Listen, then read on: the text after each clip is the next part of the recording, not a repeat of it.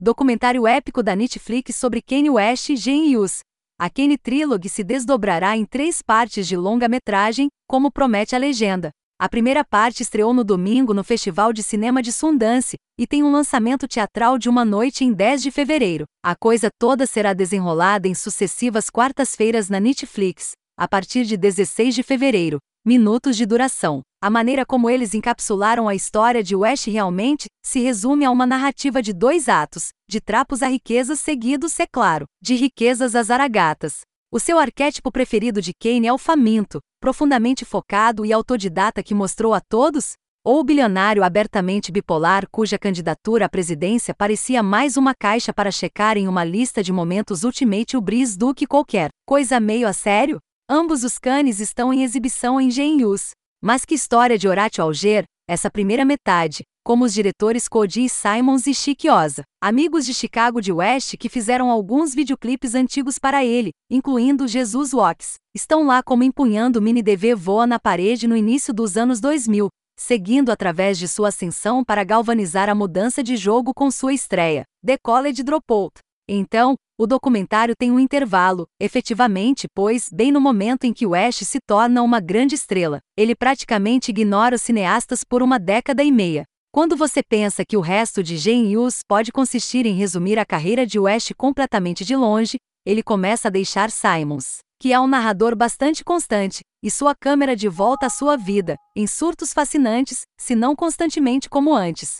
A parte da série documental que documenta a ascensão de West em 2000, 2004, constituindo todo o primeiro episódio e a maior parte do segundo. Teria feito um filme inspirador e independente por conta própria. Esta filmagem inicial, mostrando o esforço, e sim, o gênio que levou a The College Dropout, poderia ser a versão da geração hip-hop de Get Back. Só que não há um corolário exato para ver os Beatles encontrarem lentamente suas músicas no estúdio, porque toda vez que o Ash raps, mesmo freestyle parece feito. Mesmo sabendo quão bom ele é e tudo que está por vir, você compartilha as reações assustadas das outras pessoas na câmera, enquanto descobrem uma mente brilhante em movimento.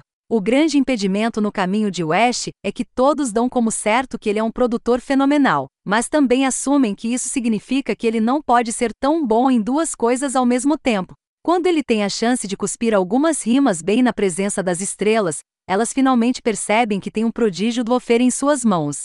Oh, Merda! Diz Mos Def em uma sequência sensacional, quando o Ash faz um rap para ele pela primeira vez nos bastidores. Da mesma forma, eu não sabia, Pharrell Williams diz, repetidamente, se desculpando, depois de obter sua primeira amostra de Kane, como um prodígio do rap em vez de um gênio do console. Até Jay-Z é mostrado tendo seu momento de lâmpada quando o Ash, capaz de fazer um rap com seu herói na sala de controle do estúdio, faz um teste de rap convidado para o álbum Blueprint 2. Levando a essas epifanias, no entanto, você vê uma quantidade abundante de West sendo patrocinado por figuras grandes e pequenas. Claro que ele acha que foi tratado como um plebeu. Vê-lo abordar todo mundo, desde seus colegas de Chicago até assistentes executivos de Dame Dash, e ser educadamente ignorado. É como se tivéssemos descoberto imagens históricas da Decca Records realmente recusando os Beatles. E causa para a trilogia começar a parecer muito menos a geográfica do que até então. Os cineastas deixam claro que West nasceu se gabando, como descobrimos por sua amada e falecida mãe, Donda, que não deixa seu orgulho radiante impedi-la de dizer. Kane sempre foi egocêntrico de certa forma, como ela introduz uma anedota do jardim de infância. Praticamente, a única vez que ele viu demonstrar afeto de verdade foi quando ele disse a Donda, meio brincando: Eu gostaria de parabenizá-la pelo bom trabalho que você fez comigo. República Dominicana em 2020, vestindo o mesmo colete de segurança que ele usaria em seu infame comício presidencial na Carolina do Norte algumas noites depois, as coisas deram algumas voltas no escuro. Em conversa com um grupo de investidores imobiliários, West diz: Tomei medicação bipolar ontem à noite para ter uma conversa normal e transformar alienígena em inglês.